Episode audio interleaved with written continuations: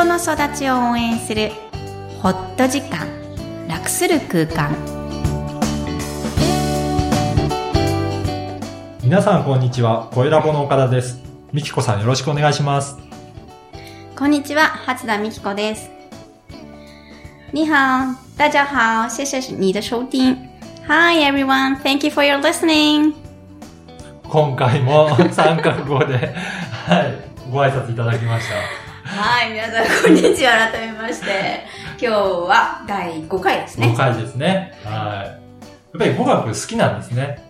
なんか、あの、テンションが上がるんですよ。そうなんですね。それだけのために、朝、英語を言ってみるとか、つぶやいてみるってことをしてます。えー、やっぱり英語だとそういうのは違うんですか？日本語とやっぱり言葉の違いとかがあるっていうことですかね？うん、あの、人格変わりますよね、言語変わると。へー、そうなんですね。はい。多分、うん、あの、多言語を使える人はみんな同じ思いがすると思うんですけど、はい、なんとなく私の日本語は控えめ。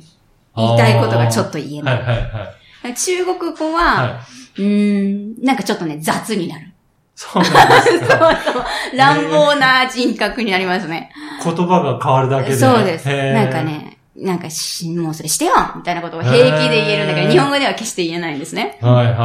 英語は、なんか甘えたくなる。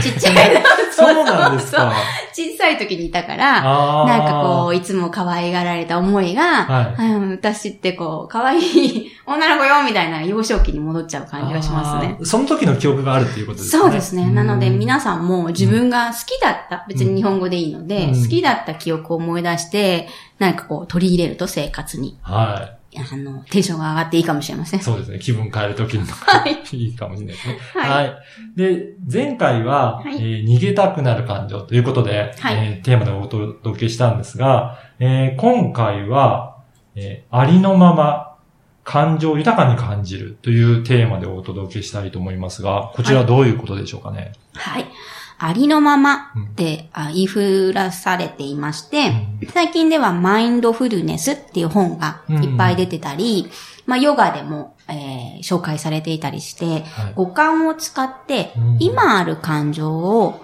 すべ、えー、て感じられること、はい、それが健康につながるっていうふうに言われてるんですね。で、今までやってきた感情の説明は、はい、まあ、集大成としてここにありまして、はい今この瞬間を輪切りにして、自分の感情を受け止めてみよう。うん、今、寂しいの？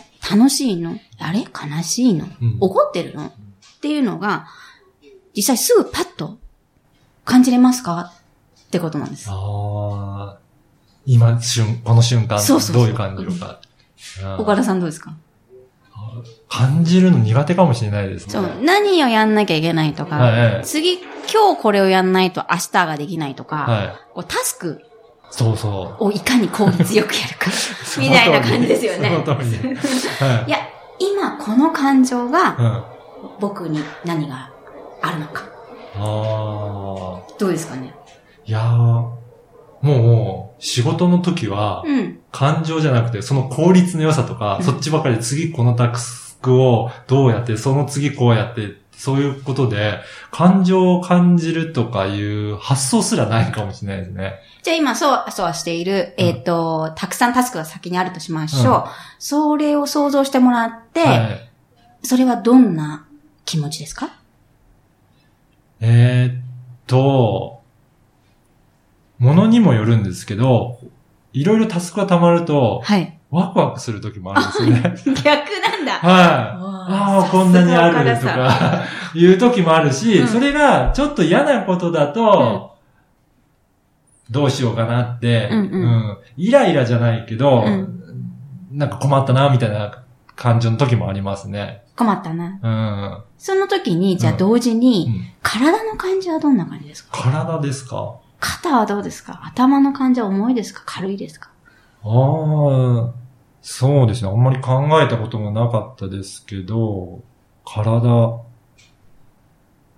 パッと思いつかないんですが、硬、うん、くなってるのかなっていうのを想像しますね。しますよね。この首の後ろのあたりからって、はい、自分が、私はもう完全に気が上に上がるタイプなので、はい、あの、頭がこう、ギューってこう、締め付けられる感覚っていうのは、緊張してる時に感じます。うすね、うん。血が昇る感じ。変に冷静になって下がる人もいるのでね。ああ、どちらかとそうかもしれないです。ヒューって下がる。ヒューって、はいはい。その体の感じから逆に感情を感じるのが苦手な人は、捉えることができれば、うん、あ、体が今変化したな。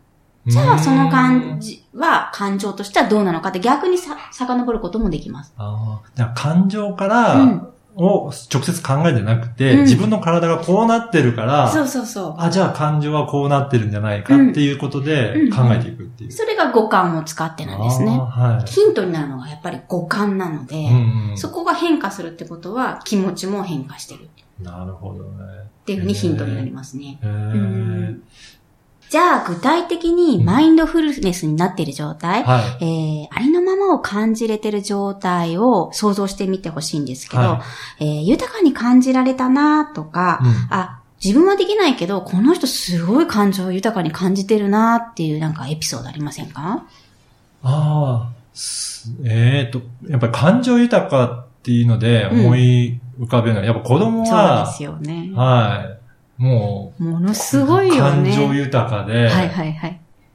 あのー、コロコロ変わるなと思って、うん、例えばうちの娘なんか、うん、さっきまで、なんかおとなしく勉強してたなと思ったら、うん、なんかちょっと嫌なことあったみたいで、うん、すぐ泣き出したりとかして、なんかぐずって、かと思うと、テレビで面白いことやってると、キロッと 泣き止んで、もうキャッキャ笑ってたりとかして、よくそこまでコロコロ変われるなっていうのは。本当だよね。はいはい。見てて思いますけどね。素晴らしいですね。天才ですよね。ある意味本当子供って大人より数倍、数百倍、感情の天才で、そこにわだかまりも罪悪感もないぐらいに天真爛漫なんですよね。それは子供っぽいんじゃなくって、本当に素直に生きられる。そうでしょうね。うん、先生見てても、うん、その場その場の感情を、うん、もろに出してるんだなっていうのがすごく伝わってきますね。うん、だからこそ自分の感情にもとても敏感だし、子供の方が。あと人がこう泣いてたりするとまた同情したり、共感したりっていう能力も、ひょっとしたら大人より優れてるんじゃないかな。大人の方が分かってるっていうのはおごりで、そうなんですね。子供の方がすごいなって思いますね。それってやっぱり自分がそういった感情をいろいろ変化を分かるから、うん、相手の感情も気づきやすいっていうことなんですか、ね、そうなんですね。それって、あの、人の感情ってどうやってわかりますかって質問されることもあるんですけど、まずはおっしゃる通り、自分の感情に敏感になること。もしくは、えー、慣れること。うん。うん。それがとっても大事です。はい。わかりました。じゃあ本日のポイントをお願いいたします。はい。えー、五感を使って自分に起きているすべての感覚に耳を傾けてみてください。たくさんの気持ち、たくさんの感情は自分を守ることです。自分のことは自分で守りましょう。この番組ではお悩みや質問を受け付けています。育ちネット多文化で検索してホームページからお問い合わせください。また、ポッドキャストを確実にお届けするために、購読ボタンを押して登録をお願いいたします。みきこさん、ありがとうございました。ありがとうございました。再见この番組は、育ちネット多文化クロス、初田みきこと、声ラボ岡田正宏はお送りいたしました。